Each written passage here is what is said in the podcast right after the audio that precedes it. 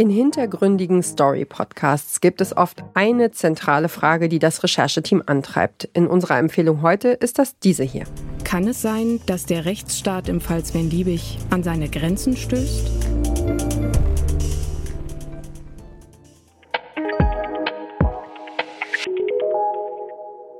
Sven Liebig, das ist ein Rechtsextremist, der vor allem in und um Halle an der Saale aktiv ist. Er verbreitet Hass und Hetze. Obwohl Behörden und Justiz ihn im Visier haben, wird er nicht gestoppt. Wie kann das sein? Darum geht's im neuen ARD-Podcast Extrem Rechts, der Hasshändler und der Staat von MDR und RBB.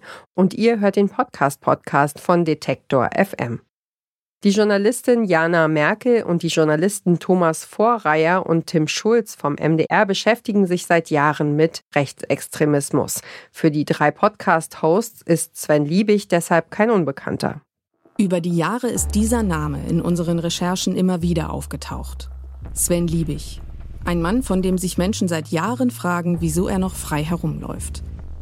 Er beschäftigt Gerichte, Staatsanwaltschaften, Polizei, Stadtverwaltung, Verfassungsschutz. Eine ganze Stadt will seinem Treiben ein Ende setzen und schafft es nicht. Sven Liebig hat es sogar geschafft, aus dem Hass ein Geschäftsmodell zu machen. Und offenbar kommt er immer wieder davon mit dem, was er tut. Im Podcast geht es um Sven Liebigs Aufstieg in der Neonazi-Szene der 1990er Jahre. Darum, wie er in Halle regelmäßig Demos veranstaltet, auf der Straße und im Netz Hass verbreitet und mit rechtsextremem Aktivismus sogar Geld verdient. In seinem Online-Shop verkauft er unter anderem rassistische Aufkleber und T-Shirts. Und es geht darum, wie der Staat mit Sven Liebig umgeht, sodass Betroffene das Vertrauen in den Rechtsstaat verlieren.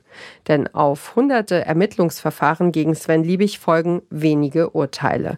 Anschaulich wird das gleich in der ersten Podcast-Folge, als eine Betroffene dem Team schildert, wie sie von Sven Liebig mehrmals beleidigt wird und ihn schließlich anzeigt.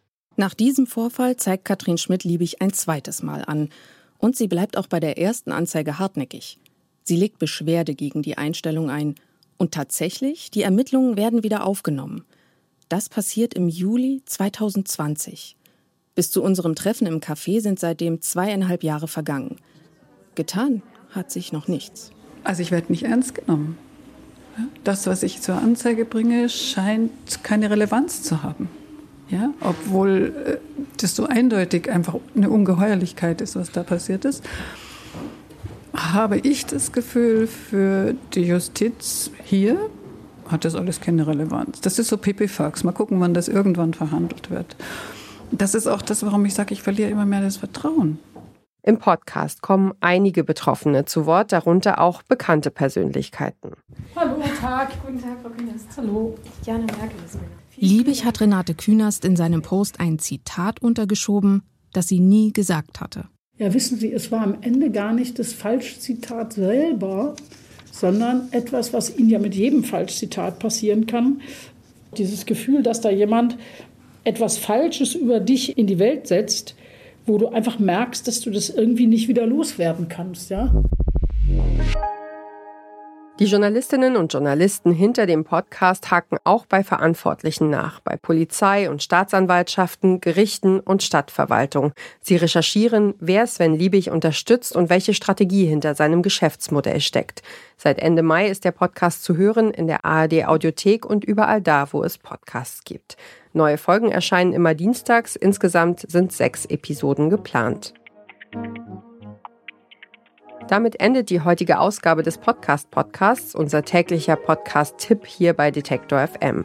Wenn euch unsere Podcast-Tipps gefallen, dann folgt uns doch direkt bei Spotify, Apple Podcasts oder Deezer. Da könnt ihr übrigens auch eine Bewertung dalassen, was uns und unserer Arbeit sehr hilft.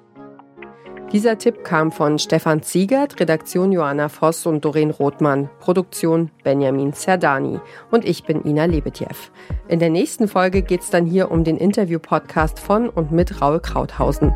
Wir hören uns.